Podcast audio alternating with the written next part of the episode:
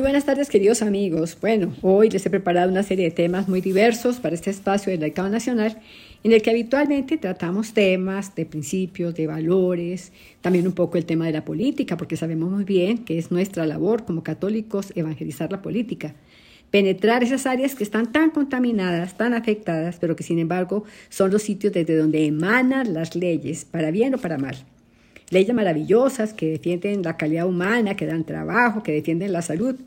Eso es importante. Desafortunadamente poco vemos de eso, pero las leyes que promueven la eutanasia, el aborto, eh, la liberalidad femenina, bueno, tantas cosas que estamos viendo desafortunadamente. Pero bueno, hoy les he querido hablar también de un, de un tema que se habla pues muchísimo, como es el tema del progresismo, eh, que se dice que es un tema de muchísima importancia porque es el avance de los pueblos, pero realmente son unos eufemismos, es decir, son conceptos que maquillan y disimulan la, la realidad. Disimulan que están promoviendo el aborto, que están promoviendo la eutanasia, que están promoviendo la destrucción de la familia. Entonces esto es sumamente grave y con esto quieren ir como metiéndole a la gente la conveniencia de que todo esto que ellos plantean es favorable para la sociedad y realmente están llevando a la gente a, ideologizarla, es decir, a perder el sentido de la realidad. Y esto desafortunadamente lo estamos viendo en muchos ámbitos, está penetrando muchos sitios en los que nosotros no hubiésemos querido nunca que penetraran y quisieran cambiar la manera de pensar y la manera de actuar. Está afectando de una manera tremenda a los pueblos. Y eso sucede también pues apuntado y como programado por el nuevo orden mundial.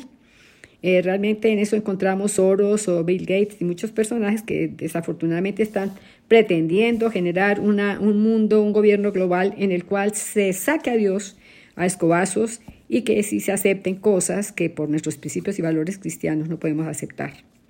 Entonces ellos maquillan la realidad, eh, disimulan la, malicia de sus objetivos que no, son, que no son humanistas y que están muy relacionados con el control demográfico, con el control de la natalidad, y todo ese veneno que lleva el marxismo posmoderno, que es crear e intensificar los conflictos entre las mujeres y los hombres, entre los heterosexuales y los homosexuales, entre los negros y los blancos, entre los indígenas y los blancos. Bueno, es de realmente darle un impulso especialísimo además también a la ecología. Es más importante el perrito, el gato, las mascotas que el ser humano cuidan los animales, cuidan las plantas, eso está todo muy bien, los pichones, los polluelos, las especies, todo perfecto. Pero cada día se sofistican más para que los niños no nacidos en el seno de la madre sean brutalmente asesinados y ya sin medida de tiempo.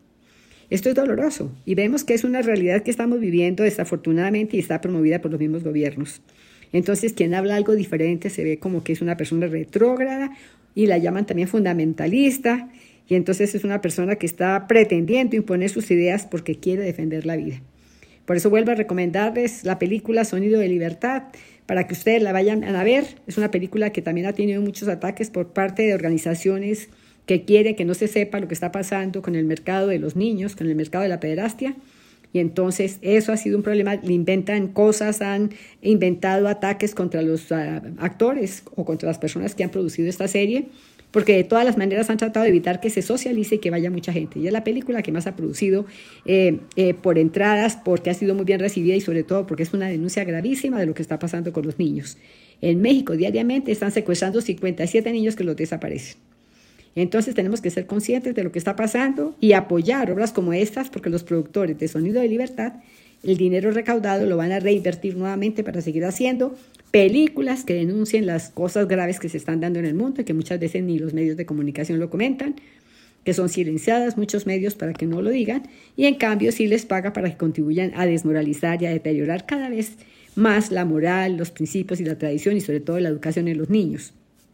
Ya estamos viendo como en México y en varios países, y aquí también hemos visto cartillas en las cuales ya se les quiere poner a los niños la duda de que no se nace ni hombre ni mujer y que pueden escoger qué sexo quieren. Pero bueno, después de, todo este, de toda esta presentación, eh, quiero presentarles a ustedes, bueno, una, una, una eh, diría yo, una presentación muy importante de un sacerdote de los Estados Unidos que está preocupado por lo que se está dando en el ámbito social y ahora en el sínodo de la sinodalidad, él está alertando que Dios quiera que estos temas no vayan a ser motivo de valoración, que se vayan a sentir como importantes, que se vayan a querer presentar dentro de este, dentro de este sínodo que se inicia ahora el 4 de octubre, precisamente se inicia en, Roma, va a ser del 4 al 29 de eh, octubre, y ahí se van a debatir muchos temas que están siendo bastante álgidos en la vida social. La homosexualidad, se va a definir si las mujeres pueden ser sacerdotisas. Bueno, pero no les quiero anticipar, sino quiero más bien que escuchen a este obispo maravilloso de Estados Unidos, que ya ustedes podrán evaluar lo que él alerta y lo que él dice y cómo debemos rezar unirnos espiritualmente, pidiendo que el Espíritu Santo fluya generosamente en este sínodo de la sinodalidad que se va a dar en Roma a partir del 4 de octubre.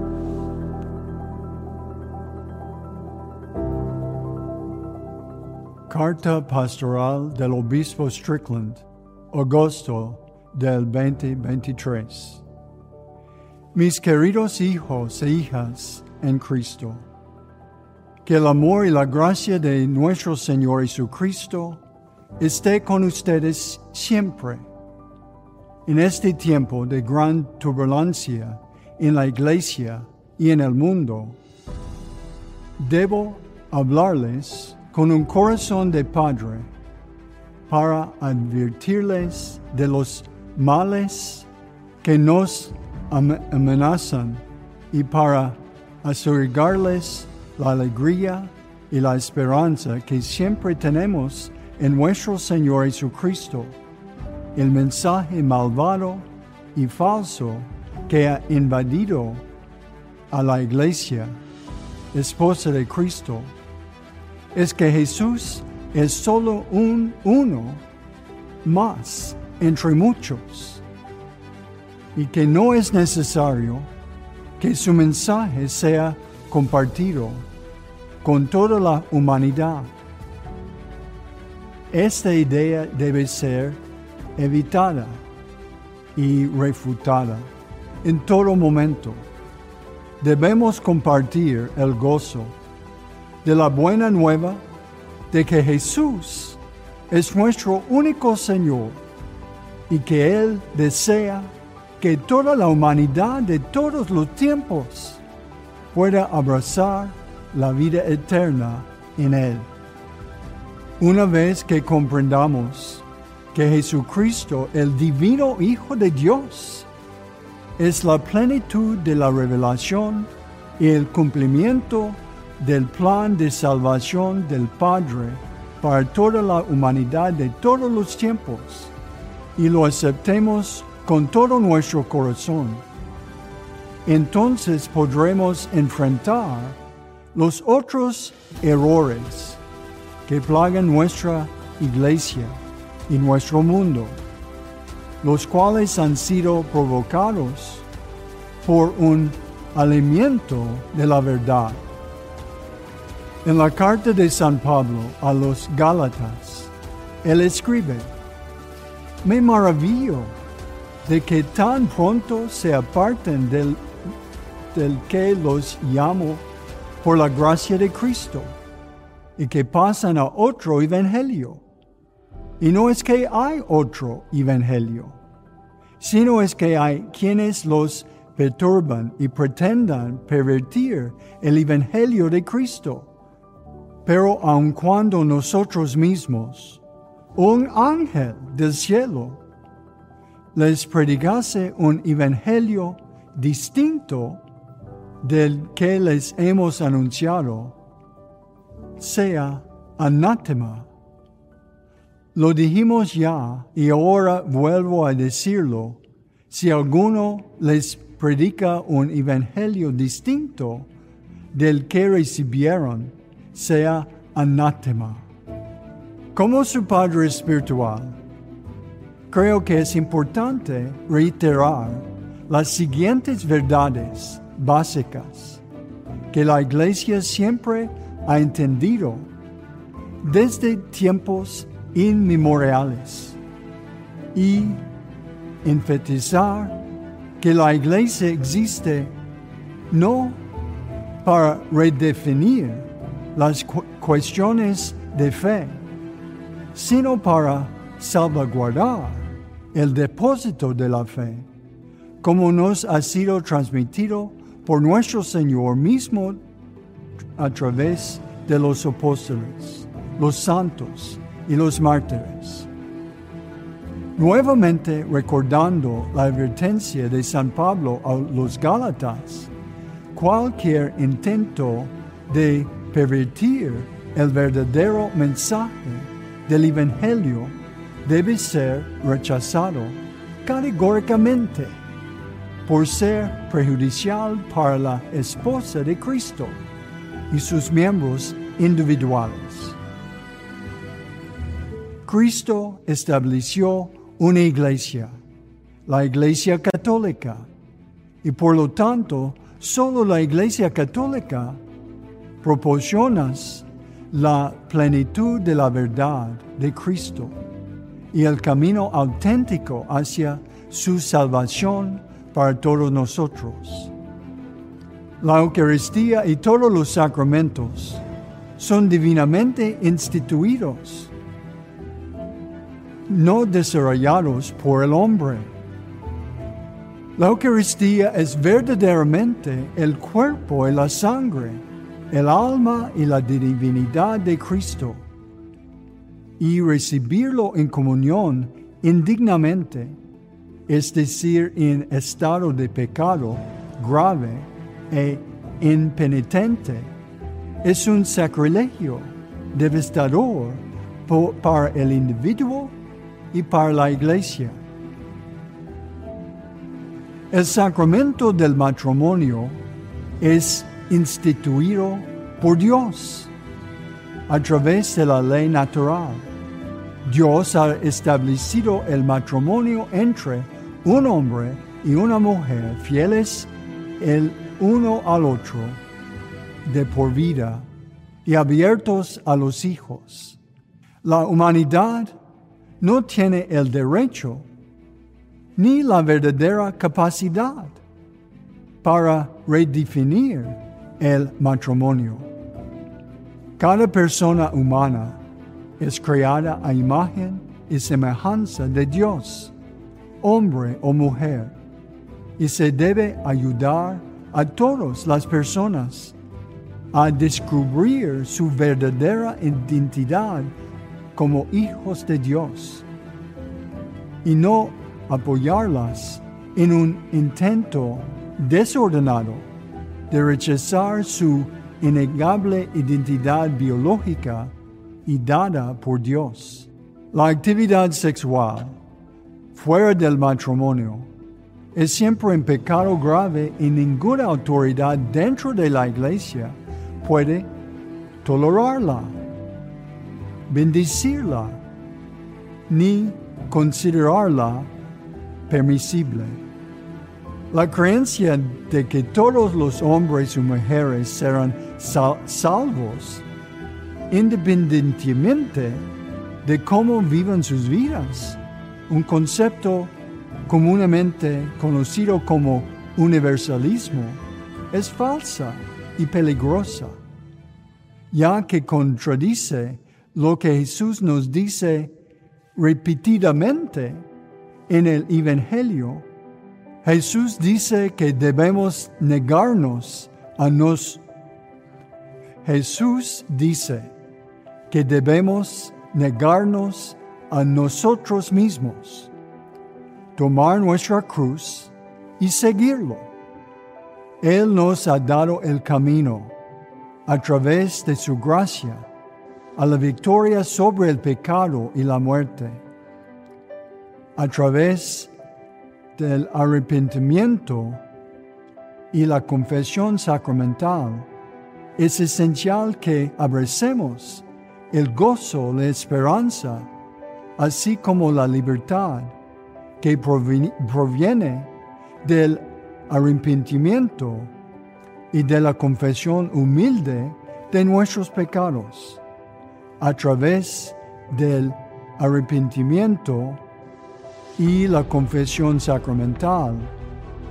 Cada batalla contra la tentación y el pecado puede ser una pequeña victoria que nos lleve a abrazar la gran victoria que Cristo ha ganado por nosotros. Para seguir a Jesucristo, debemos elegir voluntariamente tomar nuestra cruz en lugar de intentar evitar la cruz y el sufrimiento que nuestro Señor nos ofrece a cada uno de nosotros individualmente en nuestra vida diaria.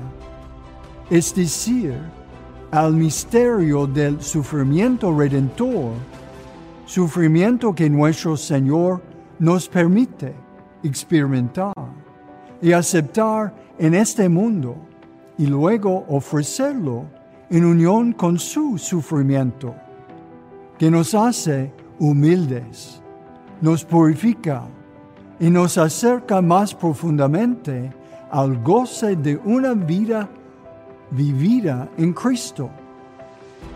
Esto no quiere decir que debamos disfrutar a buscar el sufrimiento, pero si estamos unidos a Cristo, al experimentar nuestros sufrimientos diarios, podamos encontrar la esperanza y el gozo que existen en medio del dolor y perseverar hasta el final en todo nuestro sufrimiento.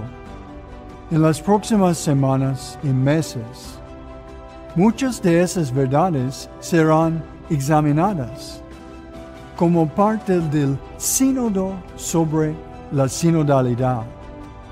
Debemos afrearnos a estas verdades y ser cautelosos ante cualquier intento de presentar una alternativa al Evangelio de Jesucristo o de impulsar una fe que hable de diálogo y humanidad mientras intentamos eliminar la paternidad de Dios. Cuando buscamos innovar en lo que Dios en su gran misericordia nos ha dado, nos encontramos en un terreno traicionario. La base más segura que podemos encontrar es permanecer firmemente en las enseñanzas perennes de la fe. Lamentablemente, es posible que, que algunos tilden de sismáticos a quienes no estén de acuerdo con los cambios que se proponen. Tengan la seguridad, sin embargo, de que nadie que permanezca firmemente en la plomada de nuestra fe católica es un sismático. Debemos permanecer descarada y verdaderamente católicos, independientemente de lo que puede surgir. Debemos también estar conscientes que no es abandonado la iglesia como nos mantendremos firmes contra estos cambios propuestos. Como Dios San Pedro, Señor, ¿a quién iremos? Tú tienes las palabras de la vida eterna. Por lo tanto, permanecer firmes no significa que estemos buscando salir de la iglesia. En cambio, aquellos que proponen cambios a lo que no se puede cambiar, buscan o poderarse de la iglesia de Cristo. Y de hecho ellos son los verdaderos sismáticos. Les ruego, hijos e hijas míos en Cristo, que ahora es el momento de asegurarse de mantenerse firmes en la fe católica de todos los tiempos. Todos fuimos creados para buscar el camino, la verdad y la vida.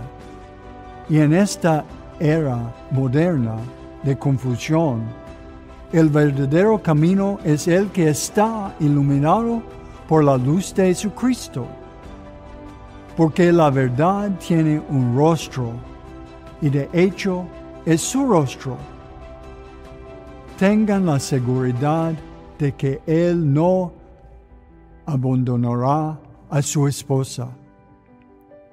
Sigo siendo su humilde padre y servidor, obispo Joseph Strickland. El anterior obispo, Monseñor Joseph Strickland, es un obispo en los Estados Unidos, que ha hablado con tanta claridad y que defiende tanto nuestros valores y principios, pues bueno, ya sabemos quién, que quien defiende en este momento actual a Dios tiene que saber que va a encontrar dificultades para poderlo hacer. Es más fácil hablar de todo lo irregular, de todo lo vulgar, de todo lo amoral. En cambio, las cosas que tienen que ver con los principios, los valores, con Dios, con la religión, eso se ve como mal.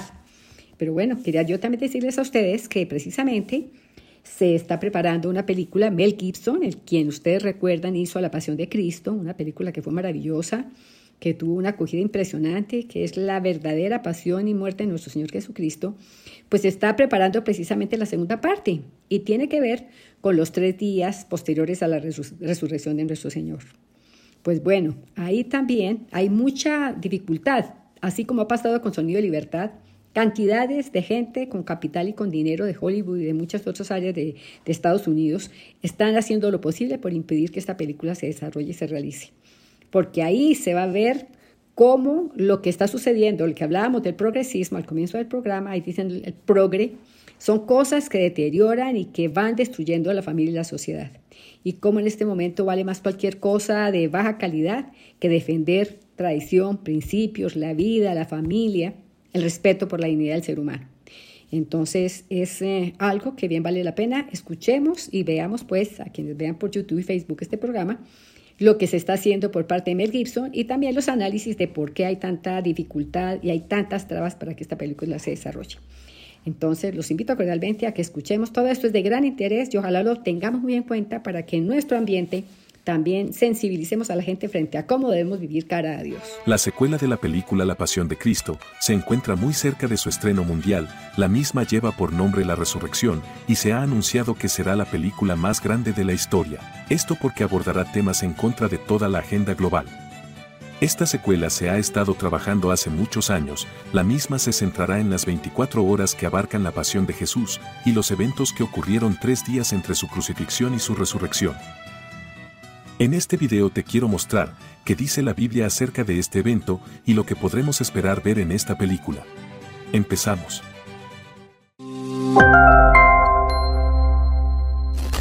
Sin duda alguna, la venida de Jesús ha sido el acontecimiento más grande que ha ocurrido en la historia, esto porque representa la salvación, el perdón y el amor que Dios ha dado para los que creen en su Hijo.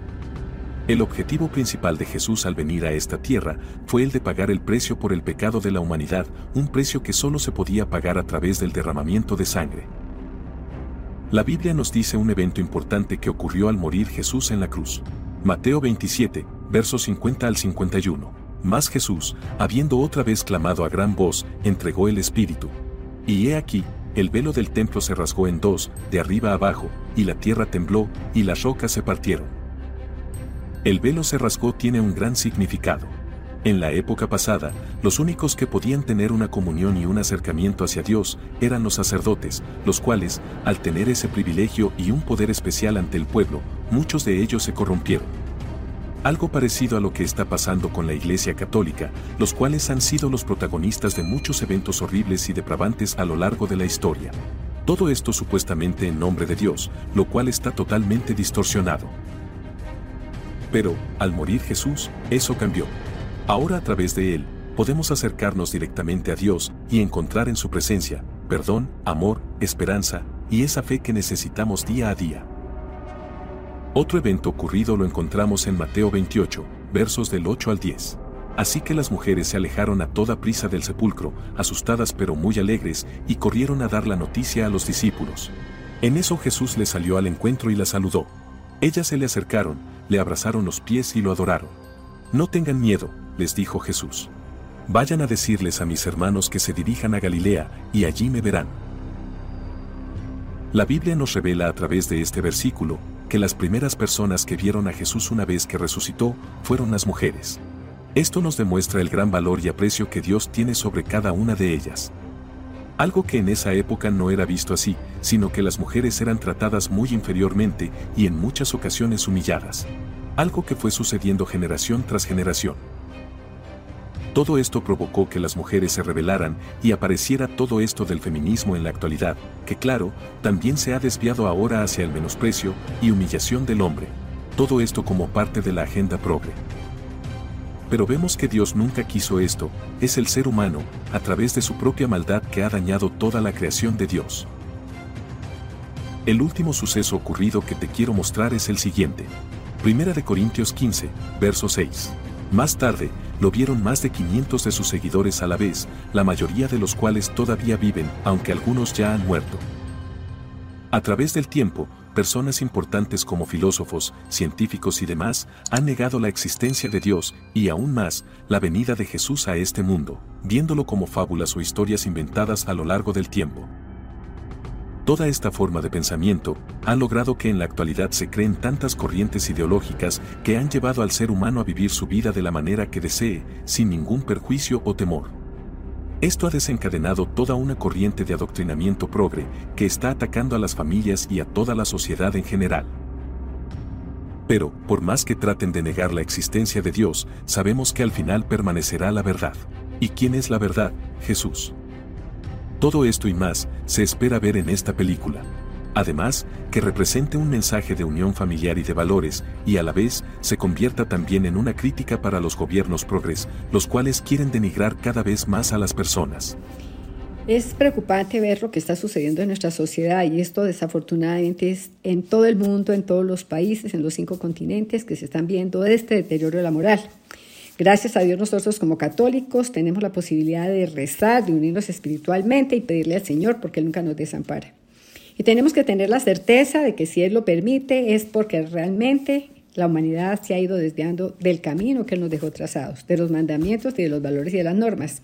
Pero bueno, como buenos católicos tenemos también que entender que los papas, y San Juan Pablo II especialmente, y el Papa Benedicto XVI, y bueno, también el Papa Francisco, pero digamos que sobre todo Juan, San Juan Pablo II, que hizo una labor tan importante en Polonia y con Rusia, recuerdan ustedes, en Alemania, cayó el muro de Berlín, la cortina de hierro en Rusia, en Polonia logró que se fueran los, los invasores, bueno, tantas cosas importantes que él hizo, pues hizo mucho énfasis también en la importancia de que los laicos evangelicemos la política, que penetremos en el ámbito político precisamente para lograr que todas estas cosas cambien. Y con motivo de esto he invitado a un joven candidato, Josías Fiesca, quien es una persona que realmente me ha impactado porque tiene todas las calidades y los valores para ejercer una función importante políticamente, y está postulado por el Centro Democrático para ser concejales, para candidato del Consejo de Bogotá. Lo hemos analizado, lo hemos conocido con nuestras organizaciones eh, esencialmente católicas que defendemos los valores cristianos y hemos visto que realmente es una persona que vale la pena que lo acompañemos y lo apoyemos. Así es que, dada esta reflexión, pues bueno, quiero presentarles a Josías y escúchenlo, óiganlo y veamos la importancia de participar en la política y sobre todo tener claridad de que tenemos que votar por la gente que realmente tiene calidad y valores para desempeñarse bien y para representarnos de manera apropiada. Eh, muy buenas tardes, queridos amigos. Como siempre, en este espacio del Laicado Nacional, eh, vamos a entrevistar a una persona joven que ha incursionado en la política desde hace algún tiempo y que ahora de manera especial está muy consagrado, muy dedicado, visitando todas las localidades de Bogotá y que además ha sido muy bien recibido porque es una persona joven con mucha dinámica, mucho conocimiento y muy buena experiencia y que realmente por sus planteamientos, por sus ideas y además por su formación, pues es una opción importante para todo Bogotá. Así es que entonces tenemos con nosotros, a ver, vamos a presentar a nuestro nuevo eh, concejal, candidato al Consejo de Bogotá. A ver, muy buenas tardes, doctor Josías, cuéntales tú tu, tu origen, porque tienes un apellido que, que, que, nos llama la atención. Cuenta un poco más de tu nombre y tu apellido y por qué eres una persona tan joven que está involucrado en esta actividad política que es tan complicada y tan difícil. Hola Gladys, muchas gracias por este espacio. Un gusto. Mi nombre es Josías Fiesco. Josías fue un rey de los buenos. Es decir, desde mi nombre tengo eh, la indicación de los valores, los principios bíblicos. Fue un rey de hace muchos años que hizo lo correcto. Y me he dedicado a construir un proyecto de vida, a cumplir un camino con un propósito. Una de las grandes preocupaciones eh, que me llevaron a construir un proyecto de vida hace unos años cuando era un adolescente es qué hacer con la vida, que tuviera un propósito, un final. Y es así como durante todos los años veo con mucha preocupación cómo se suicidan muchos niños, muchos adolescentes, que no le encuentran sentido a su vida. La apuesta nuestra es dedicar nuestra vida para darle sentido a la de los demás. Y eso lo única, de la única manera que lo logramos es con el servicio, la gratitud de poder ayudar a alguien y que esa persona no te mire con odio, sino con ojos de, de agradecimiento eso le da sentido a la vida. Muy bien. Y por eso he hecho política y estoy en la política. Muy bien, muy bien, Josías. Quisiera también eh, que nos contaras un poco. Eh, sabemos que eres un hogar muy bien formado, de unos papás que han vivido pues una vida completamente organizada. Me gustaría mucho que le comentaras aquí a nuestra audiencia de Radio María cuáles son los valores y virtudes que tú podrías decir que te transmitieron tu padre y tu madre y en tu hogar, que se han conjugado en tu vida de familia. Pues mira, eh, los valores los podría mencionar de una manera que son los que las personas en su conciencia tenemos, el respeto, la dignidad, los buenos modales, eh, la responsabilidad. Pero creo que más allá de mencionarlos e inculcarlos, es la solidez con la que estén presentes en la vida. Y eso es lo que he dejado eh, y proyecto en mi, en mi vida, dejar reflejado en mi día a día. Creo que más allá de mencionarlos, mencionar eh, el respeto, poder estar con una persona respetuosa hace la gran diferencia. Hoy creo que sobran mencionarlos. En todo lado dicen que es la ausencia. Lo que creo es la solidez en que están cada uno de ellos en la vida de los ciudadanos. Muy bien, muy bien. Quisiera también decirte algo. Me ha llamado la atención que dentro de tu campaña has estado siempre hablando de la importancia de proteger a los niños y precisamente escuchando a algunas personas de los políticos que te conocen y que te respaldan, pues he escuchado, me ha llamado la atención y por eso estamos acompañándote en este proyecto, que siempre estás preocupado por la infancia, por la niñez y por algo que está agobiando de una manera notoria a los niños, que son esos jíbaros vendedores de droga, eh, que son realmente amenazantes para nuestros niños, que son la esperanza del futuro. Cuéntanos brevemente cómo es esa labor tuya. Pues hablar de los niños es la etapa más de la vida, pero me preocupa mucho es quién los defiende. Salen a un parque y ahí mismo eh, son fumadores pasivos de las drogas que los adultos han ocupado en los parques. Los, los niños reclutados, ¿quién los defiende?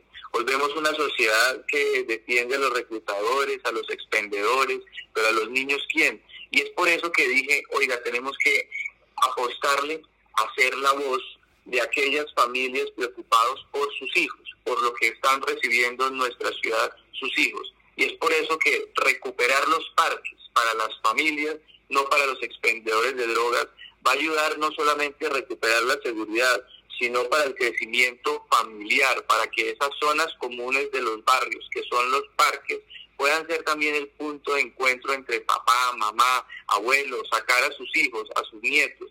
Ese espacio se ha perdido mucho y no lo va a reemplazar ni el Nintendo, ni los juegos, ni los juegos eh, electrónicos. Ese espacio familiar influye demasiado en la crianza de un niño y es por eso que recuperar los parques para las familias, no para los expendedores, debe estar y estará, que incluiré como concejal de Bogotá, dentro de las prioridades de ciudad que van a ser parte del nuevo plan de desarrollo de Bogotá. No puede haber desarrollo en la ciudad sin seguridad y sobre todo sin la unidad familiar, sin que vuelva a salir el papá cogido de la mano sin miedo con su hijo de salir a un parque. Estupendo. Eso que has dicho de la seguridad precisamente era una de las preguntas que te quería hacer, porque es algo que está agobiando demasiado a la ciudadanía y muy seguramente tú desde el Consejo vas a poder impulsar bastante el que se tenga, se tome las medidas de rigor, porque estamos preocupados porque a la autoridad la tiene limitada, no puede actuar. Y las personas están totalmente, estamos todos inermes frente al vandalaje y a lo que se está dando. Máxime que ahora se le ofrece sueldos y bonificaciones y, mal, y mejor trato a los bandidos que a las personas de bien. ¿Qué opinas al respecto? Pues hoy la gran preocupación de los ciudadanos es, ¿y a mí cuándo me tocará un beneficio? Porque estamos viendo que eh, se está impulsando esa la criminalidad pura y dura al joven que no hace. Si no hace y está en la delincuencia, le llega un millón de pesos. Pero la persona que se gana 800 y sí trabaja, ve esa gran diferencia y es por eso que esa reflexión nos debe motivar para elegir muy buenos concejales y un gran alcalde para Bogotá. Que quien, sin importar quién sea el alcalde, pueda tener en el Consejo de Bogotá un freno para lo que no le corresponda a la ciudad y una disposición para lo que signifique avanzar en Bogotá. De manera que ese es mi compromiso, esa es mi convicción. Hoy, ¿cómo es posible que personas hacen un esfuerzo por estirar dos pasajes de Transmilenio y se enteran que ahora en el recibo de energía tendrán que pagarle el Transmilenio a los que no trabajan, a los que no luchan, a los que no la sudan y frente a eso debe ser una reflexión para todos. Aquí en Bogotá tenemos que hablar del programa Mi Casa Ya para darle casa a las personas que la luchan. Ayer escuchaba a diferentes líderes de Bogotá diciendo, oiga, es que el caos que ha generado el gobierno Petro nos está afectando ya en el día a día. Por eso el mensaje y la reflexión tiene que ser, mire, si recuperamos Bogotá, recuperamos a Colombia. Por lo que el daño que están haciendo en el país, tenemos que blindar a Bogotá y se lo va a decir en, números para que la reflexión de todos. De las EPS que hoy suman 13 millones de colombianos y la preocupación de acabarlas, 8 millones están en Bogotá. Entonces, ¿cómo no movilizarnos en la misma dirección? Recuperar Bogotá para recuperar a Colombia. El tema de la salud que tú has tratado es sumamente crítico, es muy complicado. Muchas personas están teniendo dificultad porque no están dándole el dinero debido de parte del gobierno a las, a las EPS. ¿Tú qué podrías pensar respecto a esa financiación que no les está llegando a las EPS por parte del gobierno? Pues hay un gran temor y también una gran decepción porque acabar el sistema de salud, el sistema pensional, el sistema laboral, para cumplirle a la primera línea, para darle el millón de pesos a los jóvenes delincuentes, es una noticia nefasta, sobre todo porque en el caso colombiano, donde tenemos los mejores médicos, el mejor personal de salud, donde las personas viajan de otros países a hacerse las operaciones en Colombia. Pues tendríamos que preguntarle a todas las personas por qué no eligen el sistema de salud de Venezuela, de Cuba, de Nicaragua, por qué vienen al nuestro y por qué se han eh, dedicado en, Bogotá, en Colombia a asfixiar a nuestros médicos de tal manera que colapse nuestra, nuestro sistema de salud. Hay una amenaza real para el sistema colombiano, todo el personal de salud en Colombia, y es la traída de los médicos cubanos. Pues desde el Consejo de Bogotá tienen que tener claro que nosotros vamos a defender a nuestros médicos colombianos, que no vamos a permitir que se les siga maltratando. Hace unos días escuchábamos a la exministra de Salud, Corcho, que hoy está en la campaña de Gustavo Bolívar, decir que los responsables del déficit económico del sistema de salud no son los alcaldes ni gobernadores, sino los médicos. Por Dios, toda nuestra gratitud frente a los médicos que nos, con la mano divina nos permitieron salir de la pandemia del COVID-19 pero ellos entonces se han dedicado a asfixiar y mientras tanto el ciudadano de a pie dice, si me quedo sin salud, si me va, están asfixiando con los combustibles, con la cantidad de impuestos, ¿qué país nos va a quedar? ¿Qué Bogotá vamos a poder tener? Pues por eso los espacios de, la, de decisión por Bogotá tienen que estar integrados por verdaderos líderes. Y ese es mi compromiso, con liderazgo y contundencia, defender lo que nos importa a los bogotanos y ser el opositor mayor a lo que no le convenga y lo que se apuesten a destruir a la ciudad. Muy bien, quiero invitarte a que les des tu número y les digas de manera muy entusiasta de verdad el compromiso tan grande que tú estás asumiendo. Eh, de verdad que estás haciendo una labor importante y que con todo tu dinamismo y tus experiencias y tu conocimiento vas a poder darle una opción muy importante a Bogotá siendo elegido como concejal. Así es que entonces cuéntales tu número y dales alguna información final para que te despidas de nuestra audiencia. Con la gratitud de estar en este espacio, quiero invitarlos a que marquen el número 20 del Centro Democrático al Consejo de Bogotá. La gente por lo general tiene más o menos por quién votar a la alcaldía, pero pasan los tarjetones de consejo en limpio. Y fíjense lo importante que ha significado ahora ver un Congreso de la República frenar los, los nefastos apuestos de Petro. Será lo mismo en Bogotá si elegimos un buen consejo para la ciudad. Mi compromiso será pasar con la misma vehemencia que he hecho oposición ciudadana a hacer oposición desde el Consejo de Bogotá, oposición a lo que significa destruir en, la ciudad y la decisión contundente para defender a la ciudad. Mi número es el 20, como el 20 de julio, como las 20 localidades de Bogotá, vamos a defender marcando el 20 nuestra ciudad. Si recuperamos Bogotá, recuperamos a Colombia. Muy bien, Josías, muchas gracias. Les recuerdo que pertenece al, Centro Democrático. Hay que buscar el eh, tarjetón del Centro Democrático y marcar en el Consejo el número 20.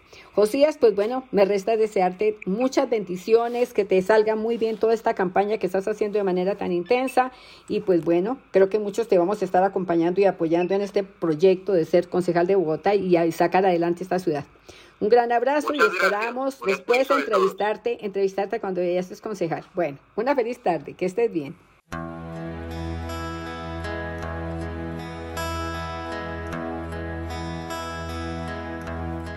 San Juan Pablo II también, a través de su, el ejercicio de su pontificado, también penetró mucho la política del mundo.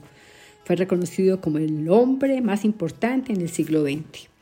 Tuvo incidencia en, Rusia, en Alemania, en Polonia, es decir, hizo demasiada labor, no, bueno, digamos, mucha para poder sacar a los países del sometimiento y de tantas cosas agobiantes que se dan dentro del ámbito administrativo y político de estos países. Pero bueno, les traigo en este momento un, un tema muy hermoso de por qué lo hicieron santo tan rápidamente a San Juan Pablo II. Queridos hermanos y hermanas, hoy quiero hablarles de un hombre extraordinario que cambió la historia del siglo vigésimo y acercó a Cristo a millones de personas en todo el mundo. Estoy hablando de Juan Pablo II, el Grande. Un hombre capaz de entrar en el corazón de hombres y mujeres de todo el mundo y de ser proclamado santo poco tiempo después de su muerte. Una proclamación casi única. Pero ¿por qué fue proclamado santo de inmediato? Retrocedamos y volvamos a esa mañana de abril, cuando el sol salía sobre Roma, la ciudad eterna, y una voz resonaba en la plaza de San Pedro. Era el 2 de abril de 2005, y el mundo entero lloraba la pérdida de un gigante espiritual, el Papa Juan Pablo II. Pero mientras las lágrimas caían, un coro se alzaba, potente y claro, Santo súbito. Estas palabras no eran solo un grito, sino el eco de millones de corazones que habían sentido el toque de un verdadero santo. Cuando el pueblo de Dios llama, el cielo responde. La voz del pueblo en la plaza de San Pedro no era solo un grito de dolor, sino un reconocimiento. Cada rincón del mundo donde el mensaje evangélico de Carol Boitila había llegado resonaba con el mismo deseo. Era como si el cielo y la tierra se unieran en un solo canto de esperanza y reconocimiento. Este no era un papa común, era un mensajero de Dios, un faro de luz en un mundo oscuro. El camino hacia la santidad nunca es fácil, requiere sacrificio, dedicación y una profunda conexión con Dios. Pero Juan Pablo II no era cualquier persona, era un hombre que había caminado con Dios, que había escuchado su voz y había respondido con un sí incondicional. Y mientras la tradición hubiera querido que la Iglesia esperase cinco años antes de iniciar el proceso de canonización, el cielo tenía otros planes. El Papa Benedicto XVI, escuchando el clamor del pueblo y sintiendo la guía del Espíritu Santo, aceleró el proceso. Estaba claro que Juan Pablo II no era solo un santo para el pueblo, sino también para el cielo. Cada santo tiene sus milagros, pero los de Juan Pablo II eran extraordinarios. No uno, no dos, sino innumerables milagros le fueron atribuidos. El cardenal Camillo Ruini, un hombre que había conocido al Papa de cerca, testificó sobre la grandeza de sus milagros. Pero no eran solo los milagros los que hacían especial a Juan Pablo II. Era la manera en que tocaba a las personas, cómo hablaba al corazón de cada uno de nosotros. El cardenal Ruini contó cómo, mientras Juan Pablo II estaba vivo, recibía una impresionante cantidad de cartas que testimoniaban gracias recibidas por su intercesión. Estas no eran decenas o cientos, sino miles. Y cada carta era un testimonio del toque divino de Juan Pablo II, de sus oraciones y de su intercesión. Uno de los milagros más conocidos fue la curación de una mujer en Costa Rica. La mañana después de que Juan Pablo II fuera proclamado beato, esta mujer, que tenía un aneurisma cerebral, fue milagrosamente curada. Esto no era solo un milagro, sino un testimonio del poder de Dios que obraba a través de Juan Pablo II. Juan Pablo II no era solo un líder espiritual, era un hombre que tenía el coraje de enfrentarse a la injusticia, de hablar cuando otros callaban. Ya fueran abusos, sufrimientos o injusticias políticas, Juan Pablo II estaba allí, en el frente, luchando por la justicia y la verdad. Recordemos su discurso en las Naciones Unidas en 1995, cuando dijo, La paz es un orden animado y vivificado por el amor, un orden que se arraiga en la libertad. Estas palabras todavía resuenan hoy, un llamado a la paz, al amor y a la libertad. Pero en el centro de todo estaba la oración. Juan Pablo II era un hombre de profunda oración. Su oración geográfica mostraba su profunda conexión con el pueblo de Dios. Oraba por cada persona, por cada nación, llevando sus preocupaciones y esperanzas ante Dios. La oración geográfica era única. Juan Pablo II tenía un sistema en el que recibía cartas de todo el mundo. Estas cartas contenían peticiones de oración para situaciones específicas, para personas, para naciones. Y Juan Pablo II tomaba estas peticiones a corazón. En su reclinatorio, colocaba notas extraídas de estas cartas, orando específicamente por cada petición. Era como si tuviera un mapa geográfico frente a él, y orara por cada punto en ese mapa. Era un hombre que creía en el poder de la oración y que Dios estaba presente en todas partes. Mientras reflexionamos sobre la vida y el legado de Juan Pablo II, recordemos que era un hombre como nosotros, pero también era un hombre que había escuchado el llamado de Dios y había respondido con todo su corazón. Su vida es un ejemplo para todos nosotros, un llamado a vivir con amor, compasión y con fe. Y mientras miramos hacia el futuro, recordemos las palabras de Juan Pablo II. El futuro está en manos de aquellos que pueden dar a las generaciones futuras razones para vivir y esperar. Que todos podamos encontrar inspiración en sus palabras y vivir con la misma pasión y dedicación.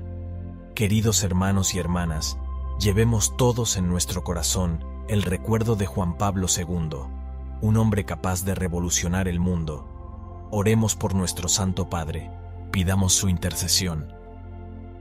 Por último, os invito a compartir vuestras reflexiones y pensamientos en los comentarios, y a suscribiros a nuestro canal para no perder los próximos videos. Que la gracia divina esté con todos vosotros. Queridos amigos, después de escuchar todos estos programas, todos estos temas, pues bueno, encomendemos mucho en nuestra Santa Iglesia Católica y espero que tengan un feliz fin de semana y nos estaremos reuniendo en el próximo programa. Una feliz tarde para todos.